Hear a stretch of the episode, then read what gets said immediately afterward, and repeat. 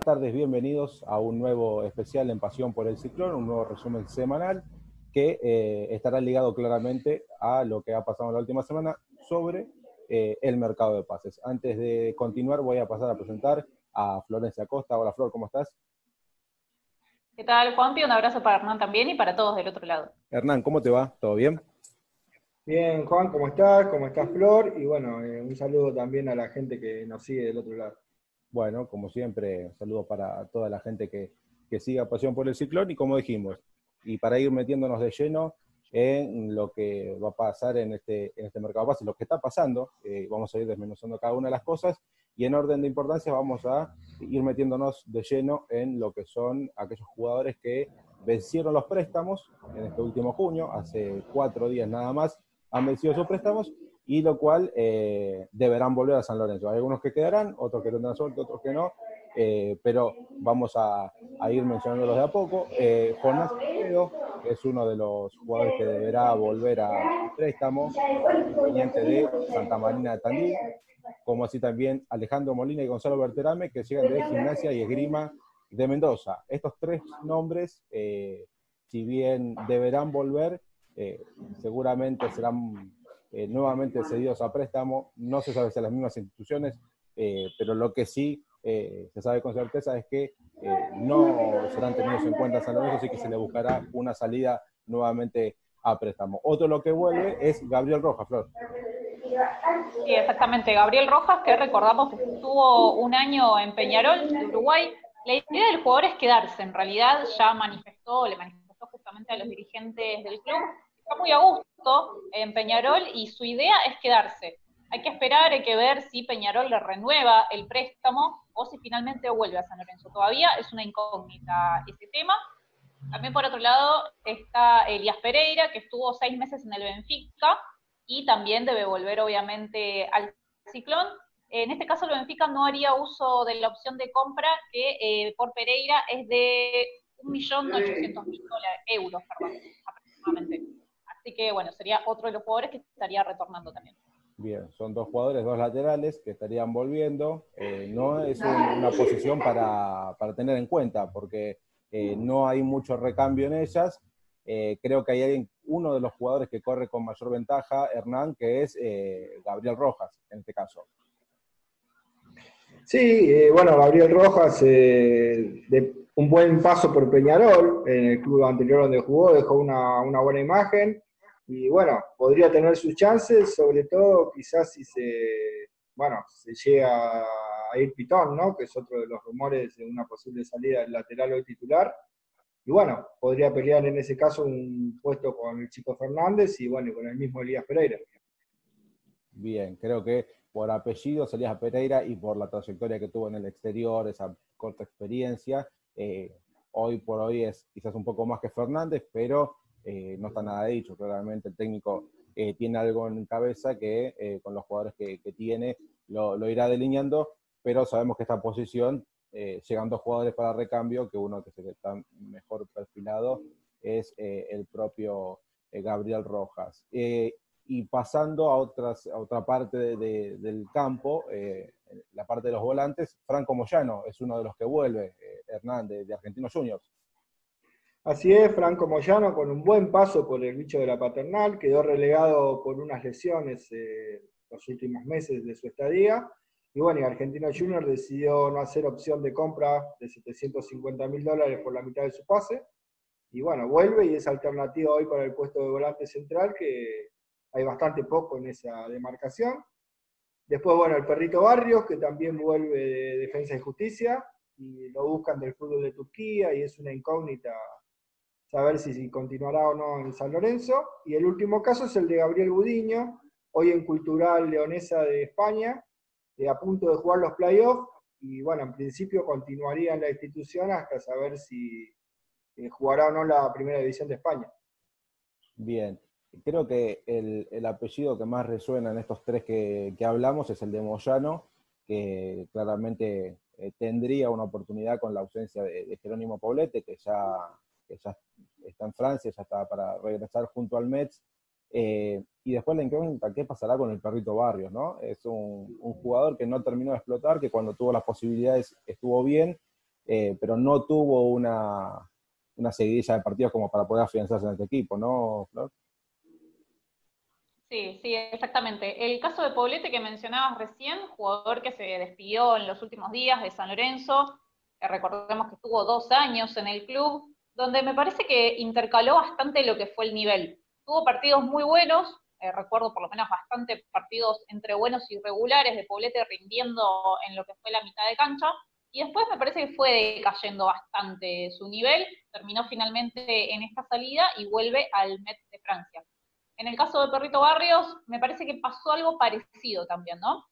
Cuando debutó con Pampa Viallo también tuvo, la verdad que niveles muy buenos, partidos eh, donde incluso fue la figura casi del equipo, después empezó entre que empezó a bajar el nivel y a quedar tapado también por otros jugadores, eso derivó obviamente en que salga a préstamo.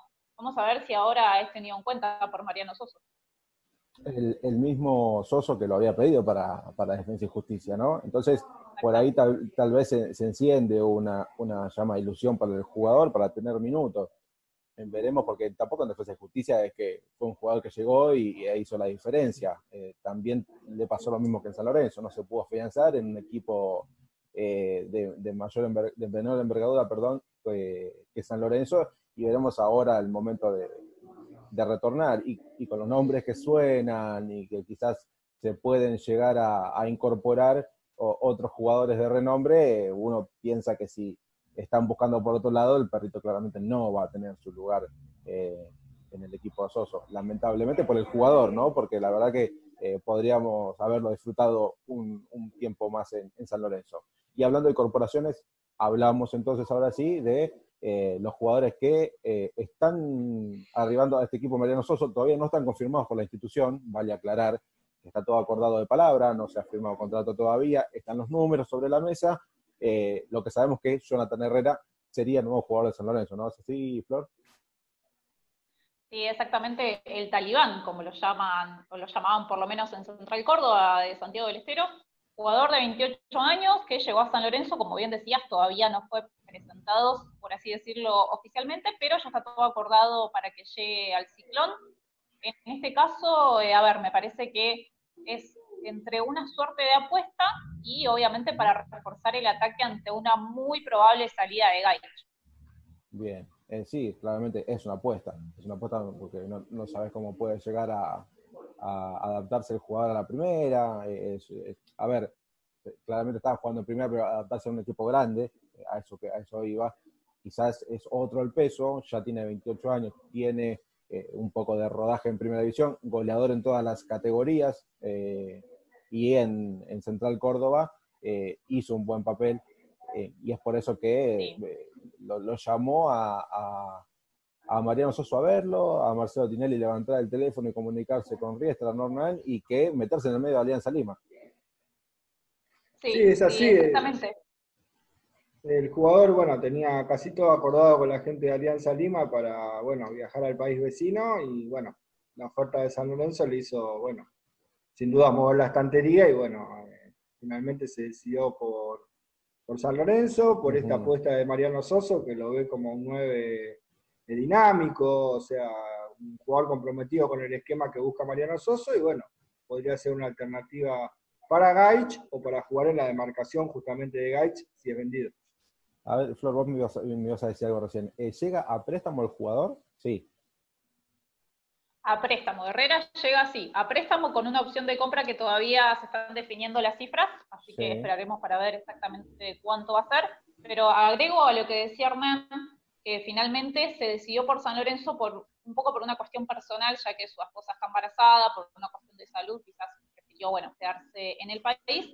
Y también agrego que nos llegaron muy buenas referencias, por lo menos desde Central Córdoba. Nos hablaron muy bien del jugador, eh, a ver, siendo un delantero potente, quizás no de los hábiles con la pelota, pero sí una especie de tanque, y como algo que también ya se ha visto en San Lorenzo, que aguanta, a ver, por compararlo con un referente muy bueno del ciclón, una especie de matos, podría ser. Así que vamos a ver, bueno, obviamente si puede rendir a ese nivel, acompañado con los Romero, con jugadores que le lleven la pelota, me dijeron que puede llegar a ser un goleador, una figura muy importante en el equipo, así que esperemos que suceda, ¿no? Bueno, habrá que depositar entonces esperanzas en, este jugador. Eh, claramente a lo, largo de los, de los partidos y, teniendo minutos. Eh, los que sí, yo pude dialogar con un colega peruano que no están del todo conforme con la, actitud del jugador. Eh, claramente tenía todo arreglado. ya había arreglado hasta, hasta los premios. Y de, repente, de golpe y porrazo, como se dice, se baja de la negociación a horas de viajar a Perú para quedarse en San Lorenzo. Eh, creo que eso no cayó bien en, Alianza Lima. Eh, y por otro lado, Hernán, está Franco Di Santo, otro jugador que está apuntado y casi cocinado, se podría decir. Así es, Franco Di Santo de último paso por Atlético de Mineiro, dirigido por Jorge Sampaoli, quedó relegado a tal punto de conseguir la libertad de acción. Y de esa manera, bueno, se encendieron las alarmas en San Lorenzo, bueno, un jugador de vasta trayectoria en Europa, eh, Wolfsburgo, Blackburn Rovers, eh, preseleccionado para la selección argentina antes del Mundial 2014, 31 eh, años, bueno, un jugador que por pergaminos habría una explicación de por qué eso solo le estaría interesando como variante en este San Lorenzo del Magro, ¿no? Sí.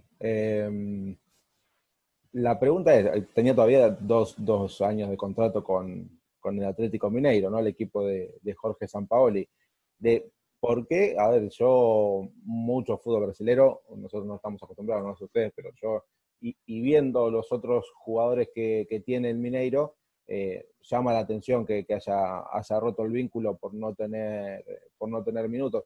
Lo que sí, eh, se sabe que si llega a San Lorenzo, por cuánto firmará, cómo firmará.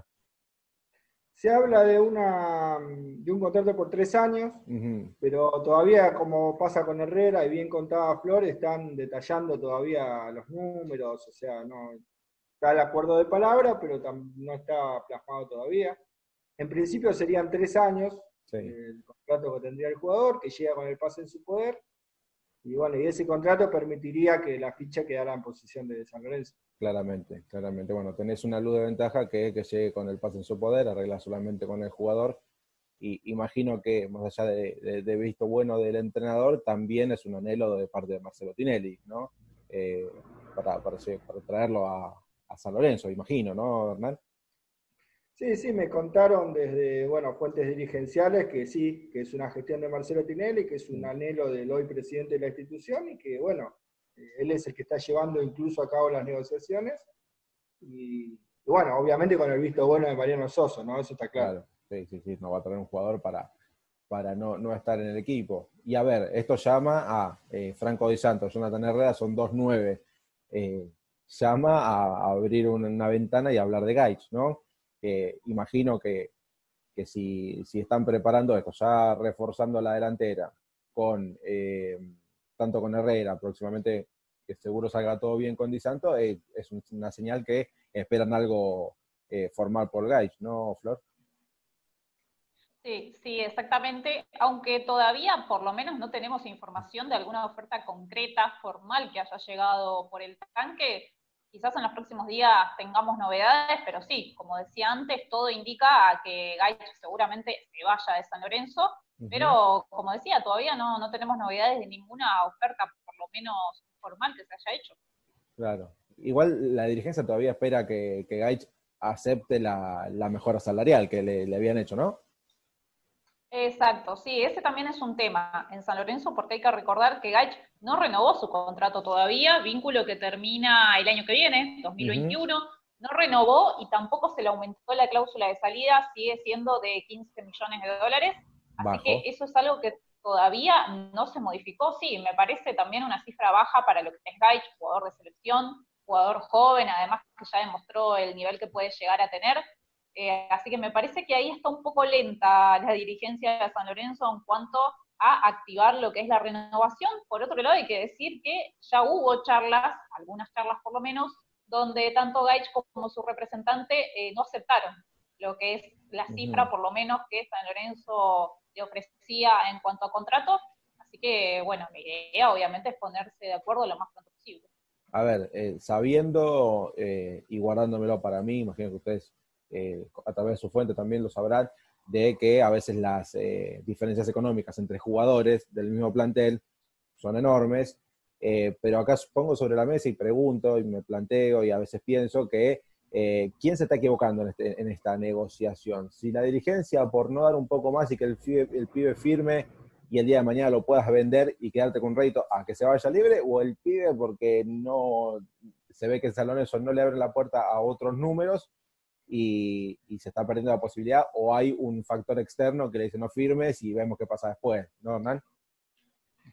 Sí, exactamente, a ese punto iba Juan y bueno, creo que su representante Pablo Caro, particularmente yo creo que tiene mucha influencia en el jugador y mucho que ver hasta ahora en que no haya firmado con San Lorenzo. Y además dejar en claro lo siguiente, digo, eh, mucha gente dice, bueno, pero no se sabe si Gaitz se va o no y ya San Lorenzo trae dos números nueve. Bueno, yo quiero aclarar que Vareiro se fue, Alexander Díaz está lesionado, eh, Ubita Fernández todavía no está al 100%, viene para un par de meses más, y yo particularmente creo que la dirigencia de San Lorenzo ve lo siguiente, si no hay una oferta por Gaich que convenza, que hoy las ofertas que hay son bajas, es posible que incluso el jugador no juegue como mecanismo de opresión para que firme su contrato, porque claro está que eh, ponerlo en cancha a un jugador que en diciembre ya estaría en condiciones quizá de negociar con otro equipo, no sé bien si esto es posible porque tiene menos de 23 años, pero si no en junio quedaría libre, o sea, poner de titular a un jugador que se va a seguir mostrando, va a seguir haciendo goles y va a quedar libre, creo que la dirigencia está viendo con buenos ojos que o Height eh, firma o no juega, está claro eso.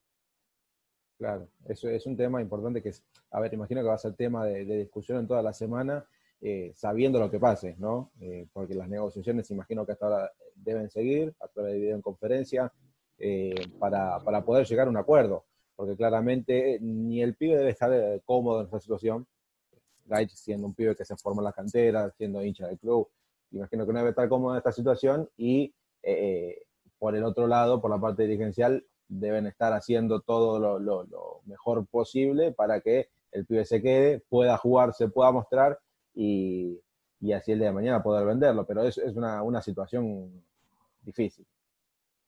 Sí, claramente los representantes no son futbolistas y muchas veces no se pueden meter en la piel no se pueden meter en la piel del futbolista y a veces lo económico no es solamente, o sea, es importantísimo para la carrera de un futbolista eh, bueno, seguir creciendo en San Lorenzo, ante mi punto de vista, ¿no? Seguir creciendo en San Lorenzo, jugando, sumando minutos, eh, tratando de llegar a un acuerdo económico y no buscando una libertad de acción que lo tenga parado al jugador. Pero bueno, a veces el representante no se pone la piel de un futbolista, solamente se pone en su cabeza el tema números, y la carrera de un futbolista no son solo números. Eh, eso es por lo menos lo que me parece a mí. No, sí, sí, estamos de acuerdo, claramente prima la, la, la, situación del jugador, porque si por más que tenga toda la plata, si el jugador no juega, después se te desvaloriza eh, al 100%. Pero bueno, veremos qué, qué, pasa a lo largo de la semana, que imagino que va a haber muchísimas charlas como, como algo que surgió en las últimas horas. No sé, hay un run run, hay, eh, a ver, a mi entender, me, me, gustaría en cuanto a lo futbolístico, porque es un jugador que, que se destaca, pero por otro lado, me parece que ya casi eh, algo innecesario para un mercado de pases que va a ser muy acotado, claramente, porque San Lorenzo mucho más no va a vender. Eh, Flor, hablamos de eh, Ricardo Centurión. Sí, sí, Ricardo Centurión, primero es un nombre que en San Lorenzo ya sonó varias veces en varios mercados de pases, de hecho.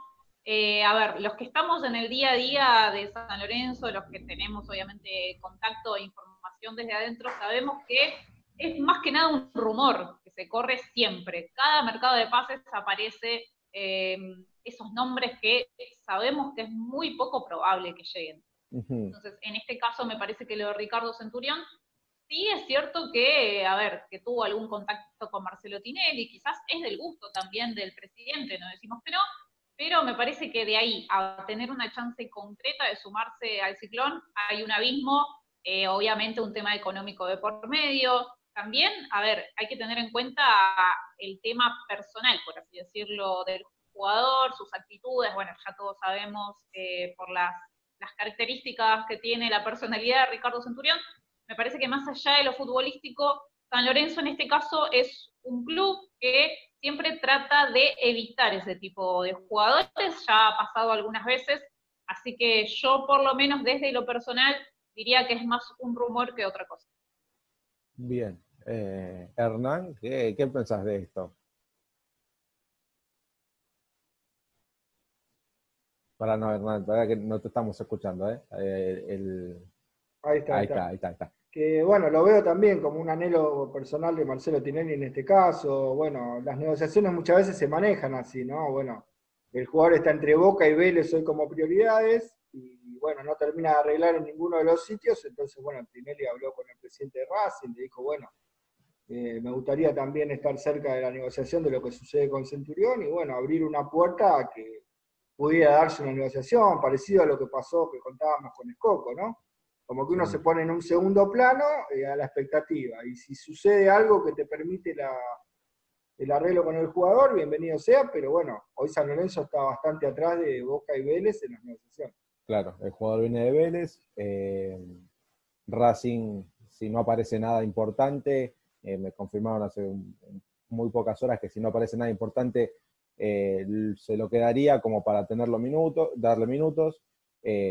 Lo que pide Racing es la suma de 4 millones de dólares por el 100% del pase jugador. Racing está dispuesto a por lo menos negociar el 50, el 25 no.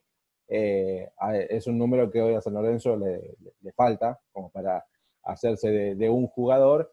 sí, además, te agrego que Racing no quiere préstamos también. Eh, claro, Racing quiere plata. Una, en la venta, por lo menos, de un porcentaje, no, no quiere préstamos, así que también es un tema económico. Pero sí, sí, por supuesto. Y, pero, pero, digo que eh, puede meterse en la negociación la deuda que tiene Racing para con San Lorenzo Porreñero.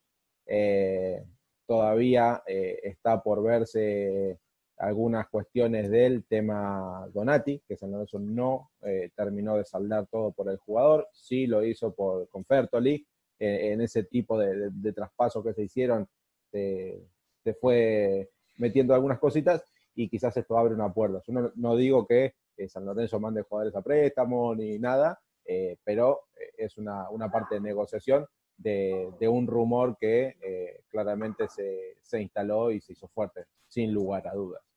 Eh, creo que sobre el tema de, incorporaciones es lo que hay. No sé si ustedes tienen algo más. No, no, lo que, lo que, tengo son demarcaciones. O sea, se sabe que Soso le interesaría un volante central, le interesaría un central zurdo. Sí, pero no, hay, nada en carpeta todavía. No, no, no. Y después lo que se hablaba de los delanteros, que bueno, finalmente aparentemente son Herrera y Di Santo. También estuvo dando vuelta a Leandro Fernández. Sí, no, imposible. Leandro Fernández casi imposible por la, suma de dinero. Si no puede, si no puede embolsar cuatro palos por Centurión, eh, menos por, Leandro Fernández, que es mucho más la plata que pedía Independiente. Y bueno, por eso. Y después, bueno, sucede esto de la demarcación ahora de lo que sería un extremo izquierdo. Mm. Eh, por el planteo de Soso, 4-3-3, San Lorenzo por izquierda no tiene mucho. Eh, sacando, bueno, Ángel Romero si Oscar juega por la derecha. Eh, no tiene mucho en la demarcación de lo que sería un extremo izquierdo como juega Soso, ¿no? No un volante izquierdo o un lateral, sino lo que sería un extremo, un jugador de desequilibrio en lo que es los esquemas de Soso. Y bueno, por eso creo que empieza a rondar el nombre de Centurión. Centurión claro. Que si uno piensa en que Racing puede vender la mitad en dos millones, no sé si económicamente sería tan inviable, pero bueno, después tenés, que, negociar claramente, tenés que negociar un contrato que imagino que Centurión debe tener un contrato oneroso, claramente. Eh, claro, claro, sí, complica el tema del salario y... Claro, que es lo que me dijeron de Boca, que de Boca no lo querrían por ese tema. por eso viene todo, todo tomado de la mano. Em, vamos a hablar ahora del tema de Ezequiel Ceruti porque eh, finalmente Flor se llegó a un acuerdo sobre esta no, no, es rescisión, pero eh, se llegó a un acuerdo por el pago atrasado, por así decirlo. Sí, exactamente. Por lo menos un dolor de cabeza menos para San Lorenzo que arregló el 50% de la deuda que tiene con Ceruti. El resto, obviamente, en los próximos días se lo estarían saldando, pero por lo menos eh, se, se, atajó, digamos, de lo que podría haber sido un juicio millonario se habló de una cifra de hasta 12 millones de dólares, que era una locura, obviamente, para abonarle a Ceruti desde el lado de San Lorenzo, más con la economía como está hoy. así que por lo menos eh, se evitó un problema bastante grande desde lo legal, arreglado el 50% como decíamos, y se le buscaría una salida, obviamente en este caso sería a préstamo, quizás eh, algún club, no se sabe todavía si de Argentina o del exterior, pero por lo menos está, como decíamos, al lado ese problema. Bien, eh, ¿se conoce cómo, cómo será el tema del pago? Yo, por lo que tenía como información, era eh, que San Lorenzo en estos días se iba a poner eh, con el 50% y lo demás en un plan de pagos, en cuotas y, para buscar calmar las aguas, de, lo que es enero a junio, ¿no? Claramente. Sí, sí, exactamente. Sí, no, perdón, que la última cifra que se hablaba era de un, más o menos un millón doscientos, un millón ciento cuarenta, algo así. ese, ese 50 San Lorenzo lo abonaría y el otro 50 se habla de cuotas semanales. Pero bueno, eh, no está el acuerdo firmado sobre la mesa como para decirlo a ciencia cierta, pero estaría dentro de más o menos esos números. Bien, bien, bueno, eh, creo que es un tema menos y ahora hay que esperar que por parte de, Sebastián, Sebastián Celoria, su, representante, llegue una, oferta de algún préstamo del exterior, por lo que tenía como información, la U de Chile es uno de los anotados, pero veremos que todavía no, se presentó nada formal en las oficinas de fútbol profesional de San Lorenzo. Eh, vamos a hablar de un jugador que no está en el plantel, eh, que está en Holanda, hablamos de Marco Senesi, porque es del interés de eh, otros equipos del viejo continente, Hernán. Sí, así es. En las últimas horas eh, aparecieron rumores que lo vinculan con el Sevilla. Eh, el Sevilla habría hecho una oferta de 15 millones, insatisfactoria para la gente de Holanda, que pide cerca de 20 millones. Y en ese caso, bueno, San Lorenzo al pasar Senesi a otra liga, cobra el 5% del mecanismo de solidaridad. Y además recordemos que San Lorenzo tiene el 10% de una futura venta sobre el excedente de lo que San Lorenzo abonó que fueron dos eh, lo que, perdón, lo que el club holandés le abonó a San Lorenzo, que son 6.250.000. De ese excedente, San Lorenzo tiene el 10%, y bueno, lo que es el mecanismo de solidaridad, porque bueno, cambia de liga y se formó en San Lorenzo. Claramente. Bueno, es un, es un numerito, a ver, dependiendo lo que se oferte, es un, un número importante que le puede entrar a San Lorenzo y es una bocanada de aire en esta economía eh, bastante complicada, Flor. Sí, sí, exactamente. A ver, toda entrada de dinero hoy en día en San Lorenzo es bienvenida, me parece. Y por el lado también de, ser Marcos Senesi, que es un jugador que se fue eh, obviamente muy arraigado con el club, se fue él muy emocionado. Bueno, nosotros eh, lo vimos obviamente cuando se despidió, cuando se fue. Eh, así que sí, por lo menos una buena noticia para San Lorenzo desde lo económico. Algo de dinero va a entrar. No sabemos exactamente cuánto, depende de obviamente el dinero, la cifra en la que le dé la salida al club holandés. Bien, eh, creo que antes de despedirnos eh, y terminar con este resumen, hay exjugadores que hablaron, uno de ellos fue Botinelli. Uno de ellos fue Jonathan Botinelli, sí, que, a ver, en resumen lo que dijo fue que está esperando el llamado de algún club, obviamente que le gustaría ir a un club grande, y que personalmente y especialmente le gustaría que lo llame San Lorenzo. Me parece que, eh, no sé, es algo que me parece que no va a pasar. es un jugador que la verdad tuvo una salida muy mala del club, hablamos más que nada desde el lado hinchada, me parece que fue bastante resistido, bueno, lo demuestra la gente en cada partido que Botinelli vuelve a pisar el nuevo gasómetro. No creo que se dé ese llamado para Botinelli, mucho menos un regreso sería eh, la verdad, muy resistido, no sé si más o igual que Bufarín, no sé qué opinan. Claro, sí, sí, poniendo en esa escala de, odio por parte de la gente, por así decirlo, ¿no? Em, y otro ex que habló, eh, Hernán, fue Nico Blandi, que dijo también le gustaría algún día volver. Ahora todos quieren volver. Pero la, la, la, vereda puesta igual, ¿no? Claro, claro, sí, sí, sí. Sí, bueno, también Nicolás Blandi que dijo que, bueno, afirmó que de alguna manera va a volver habló de jugador, de manager, de entrenador, o si no como simpatizante, pero que bueno, él está muy arraigado justamente con San Lorenzo y que en alguna de las formas va a ser posible su vuelta. Así que bueno, es lo que estuvo hablando la semana el ex goleador de San Lorenzo. Bien, y ayer se despidió Paulete. Sí, sí, Flor. No, perdón, iba a agregar que dos casos muy distintos, como decía, porque Botinelli jugador que jugó muchísimos años en el club, pero que finalmente tuvo una salida muy mala, sigue siendo, como decía, muy resistido por los hinchas. En cambio, Nico Blandi, un jugador que vino desde Boca, me parece que Nico Landi hizo el camino inverso. Vino como un jugador resistido por haber jugado en Boca, quizás se lo miraba medio de reojo, pero a fuerza de goles y con los altos rendimientos que ha tenido Nico Landi en San Lorenzo, se ganó finalmente el cariño de los hinchas. Me parece que él, él en ese caso no tendría ningún problema en volver al club. Así que, bueno, como decía, dos, casos opuestos, ¿verdad? Claramente, claramente. Y eh, los que se despidieron de manera formal a través de redes sociales, como se manejan ahora los jugadores hoy por hoy, eh, fueron eh, Poblete y Vareiro, han dado su despedida, Flor.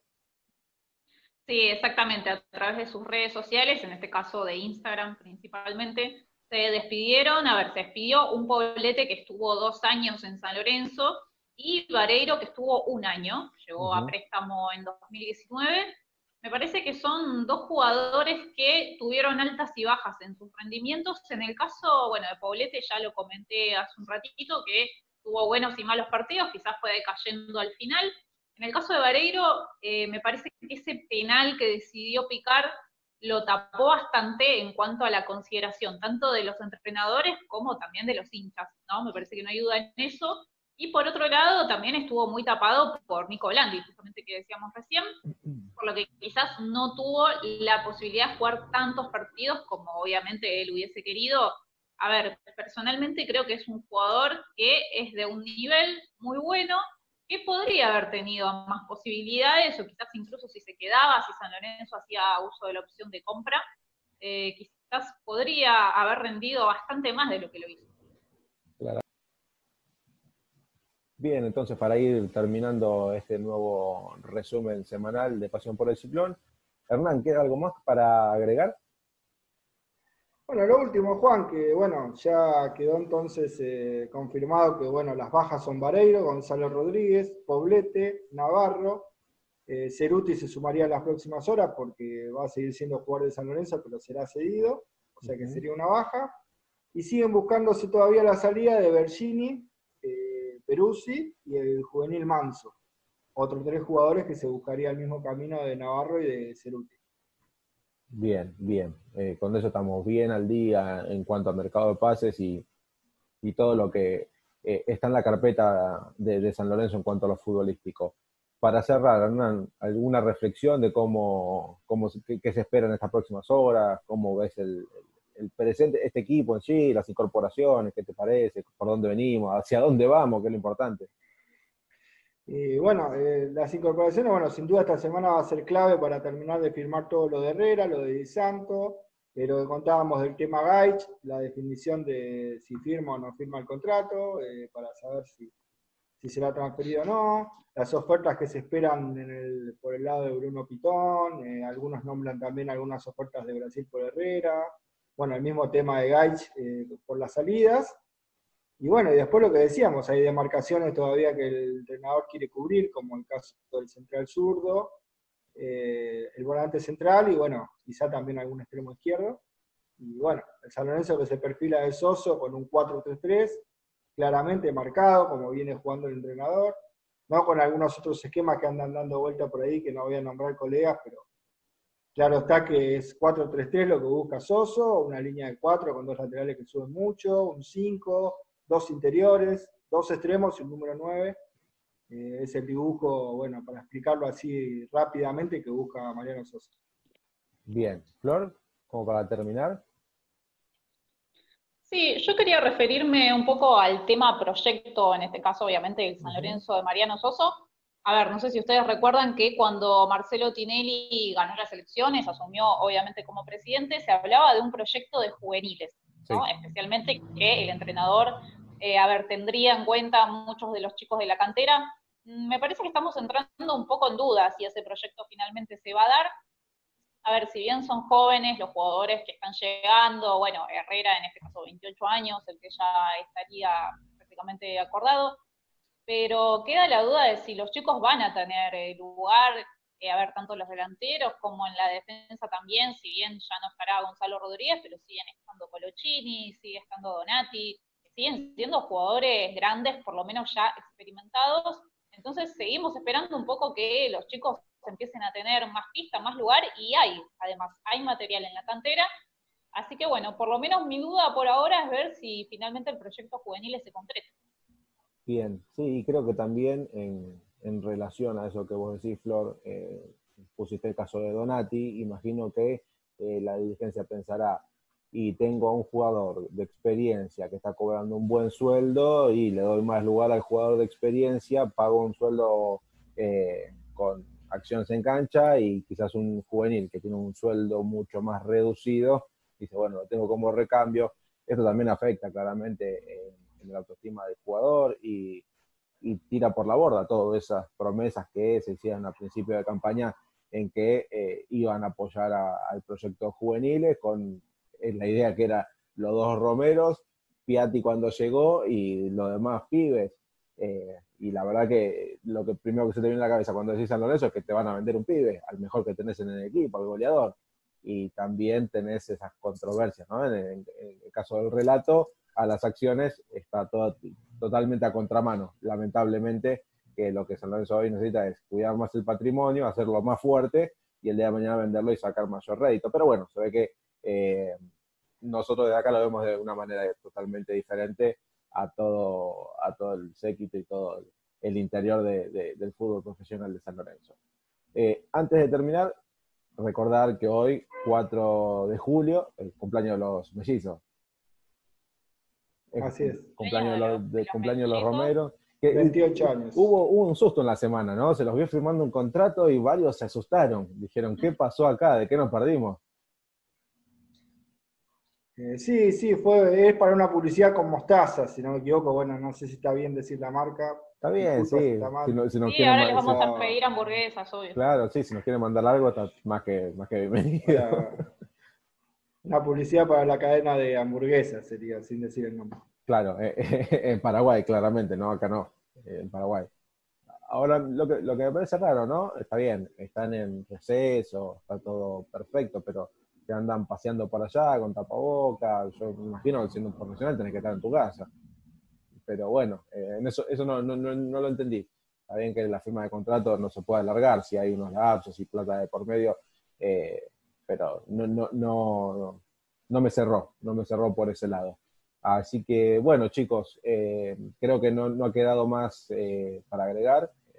hemos tocado todos los temas, todas las, puntas especialistas para, para tener a lo largo de una semana que va a ser tediosa, larga, de negociaciones, como bien decía Hernán.